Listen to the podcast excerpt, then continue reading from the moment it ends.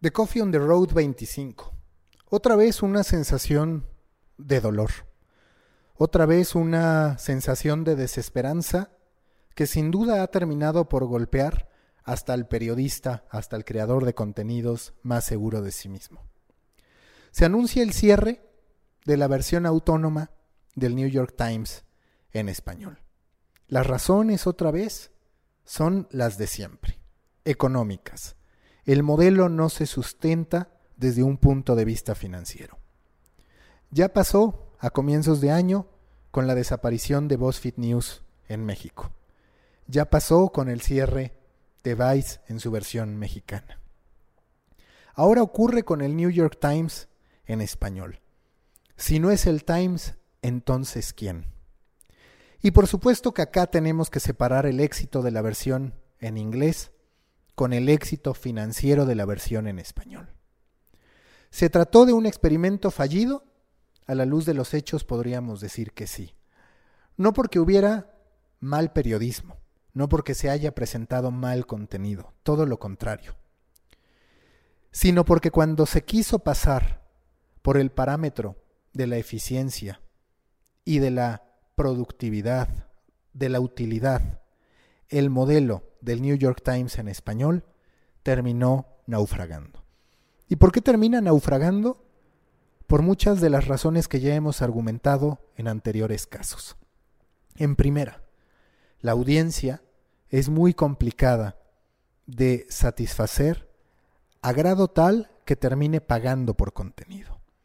La audiencia mexicana y latinoamericana en general es bastante renuente a incurrir en suscripciones. Cuando menos si hablamos de información general. Después también está otro factor implícito que no tengo números para validarlos, pero que estoy convencido que ahí está. Y ese argumento, ese factor, es el hecho de que a los mexicanos, a los latinoamericanos nos gusta ser aspiracionales. Y cuando me refiero a ser aspiracionales, me refiero a que muy posiblemente el principal conducto para decidir suscribirnos al New York Times nunca fue el contenido en español, sino directamente lo que generaban en inglés. Es más, en materia de percepción podemos analizar muchas veces cuando se cuestionaba al gobierno de López Obrador o a funcionarios mexicanos, el impacto no es el mismo cuando se habla de que el New York Times en español cuestionó a un político mexicano que cuando nos encontramos con que la versión en inglés lo hacía. Lo veíamos con mayor relevancia, lo veíamos con mayor prestigio, lo asumíamos como un golpe más fuerte a los funcionarios que estaban quedando expuestos. Es muy complicado para los medios internacionales aterrizar en un mercado tan renuente a pagar por información general, por información que desnude irregularidades del gobierno como la mexicana. Lo está intentando a un animal político. Ya he hablado que desde mi punto de vista tiene que ser él el que funcione, aún reconociendo que su plataforma, el empaquetamiento, la tecnología que no ha desarrollado, hacen que desde mi perspectiva esté en gran desventaja cuando de comparar se trata con otras opciones de suscripción por entretenimiento, por información que podamos encontrar a nivel internacional. Duele lo que pasa con el New York Times porque cada vez nos hacemos más escépticos respecto a la viabilidad de construir un periodismo que pueda sustentarse en la monetización de los usuarios. El New York Times no miente cuando en su comunicado afirma que seguirá interesándose por Latinoamérica, que seguirá interesándose por otras regiones ajenas a Estados Unidos, pero con el contenido en inglés como su principal ancla. ¿Por qué? Porque es el contenido en inglés el que siempre ha construido y ha constituido el prestigio y los valores editoriales del New York Times. Es a ellos a los que tiene que apostar desde el punto de vista financiero para alcanzar a la gente. Y es cierto también que si hay gente a la que no está alcanzando por el idioma, le puede entregar los contenidos traducidos sin tener que pagar en estricto sentido por periodistas que generen contenido en español tan relevante como el que se hace en inglés. Lo sencillo es molestarse con las organizaciones que toman este tipo de decisiones. Lo sensato es aceptar que ningún medio de comunicación está obligado a mantener una unidad de negocio si ésta no le es redituable. Y eso es lo que ha pasado con el New York Times en español, como también pasó con BuzzFeed News en México, como también pasó con Vice y como también ha pasado con cualquier cantidad de medios de comunicación que no logran sustentarse en este momento de tanta incertidumbre e inestabilidad. ¿Qué toca esperar? Que el New York Times continúe con su misión de desenmascarar, de mostrar todo aquello que se teje en el ámbito del poder, de contar las historias que trascienden a nivel social, para cuando menos ayudar a que tengamos una sociedad mejor informada.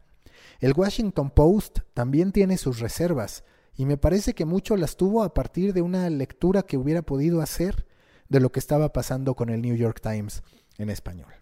Lo digo porque hace una semana Martin Barron, el director del Washington Post, justo mencionaba que tenían mucho interés por explorar el mercado latinoamericano y en particular el mexicano, pero que les daba miedo llegar y gastarse cualquier cantidad de dinero sin una certeza.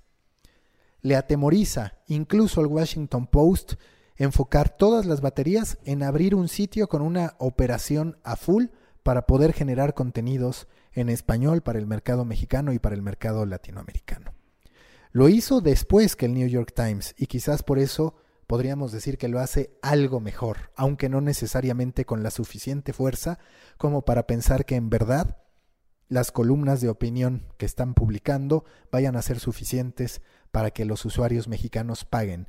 O quizás ya paguen por el Washington Post, pero lo hacen por el contenido en inglés o por el contenido que puedan traducir. Ese es el gran dilema al que se enfrentarán los players internacionales. ¿En verdad el mexicano me quiere consumir en su idioma, en el español, o prefiere consumirme en inglés o en dado caso con traducciones. El New York Times parece tenerlo claro y dice, la gente que quiera suscribirse al New York Times lo quiere por el contenido en inglés o por el contenido traducido. El contenido en español no es suficiente diferenciador. Son lecturas crudas que tenemos que asumir. Son cuestiones que hemos de analizar hacia el futuro y pensar si de verdad el modelo de suscripción podrá funcionar en un entorno de información general o si nos tenemos que ir a los nichos, a las comunidades, a los intereses, como ya incluso el New York Times los ataca. Le hace parenting, le hace cooking, le hace incluso el caso de los crucigramas. Parece que es más sencillo por ahí que estar pensando que un tratamiento duro de la información, que cubrir lo que acontece en nivel político, social y cultural será suficiente para que la gente pague. Por ahora hay que expresar nuestros mejores deseos para todos los que trabajaron en la edición en español del New York Times y también hay que desear lo mejor para una industria que sigue estando en crisis y en reinvención. Parece que el gran periodismo en español todavía no encuentra un conducto y ni siquiera lo han encontrado ni el Washington Post ni el New York Times en español. Es de preocuparse.